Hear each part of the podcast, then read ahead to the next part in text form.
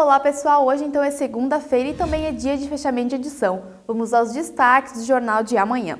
E novamente, Timbó viu uma equipe de futebol americano levantar uma taça no complexo esportivo. O T-Rex conquistou a Conferência Sul da Liga BFA 2022 ao bater o time do Santa Maria Soldiers por 48 a 0 na grande final.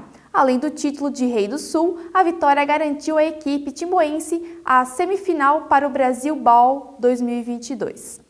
E ocorreu no sábado o primeiro sorteio da campanha Show de Prêmios CDL. As duas ganhadoras receberam cada uma mil reais em vale compras e as empresas sorteadas 300 reais em vale também cada uma. A campanha segue até o dia 24 de dezembro e no total serão 80 mil em vale compras distribuídos. Conheça os premiados conferido no nosso impresso de amanhã.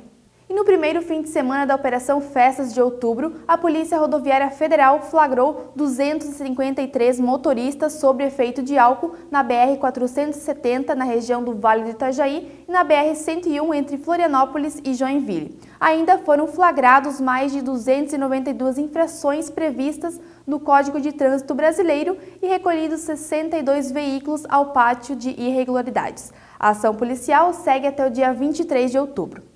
Bom, pessoal, vou ficando por aqui e estas e outras notícias sobre segurança, cultura, esporte e política você confere no impresso. Nos acompanhe também pelas nossas redes sociais e pelo nosso site. Até mais!